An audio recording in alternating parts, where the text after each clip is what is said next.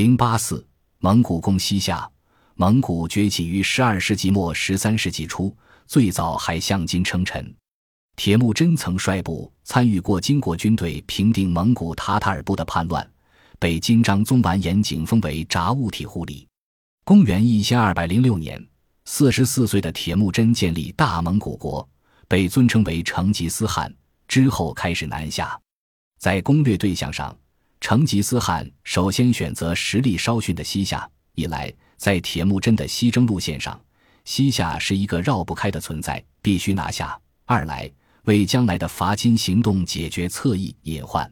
公元一千二百零九年，铁木真亲率大军攻下，一直打到西夏都城中兴府城下。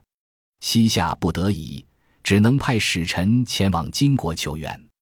金国群臣主张与西夏首尾呼应，加攻蒙古，但金国主卫少王完颜永济却说：“敌人相攻，吴国之福何患焉？拒不发兵。眼见外援无望，西夏只能固守苦撑。当时连日大雨，城外湖塘皆满，蒙古军在中兴府周围筑起堤坝，引水灌向地势低洼的中兴府，城内水深数尺。”到了年底，由于长期被水浸泡，中兴府城墙和蒙古军所筑的堤坝都有溃塌的危险。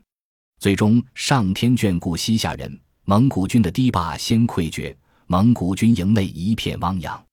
但西夏人已无力反击，双方议和，西夏向成吉思汗称臣。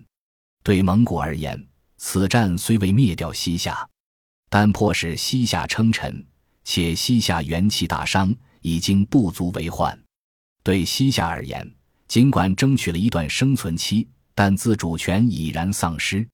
他在成吉思汗面前的愿为君之右手而效力的表态，也成为他此后沉重的负担。在随后进行的蒙古伐金战争中，他作为藩属国，被迫出人出物配合，苦不堪言。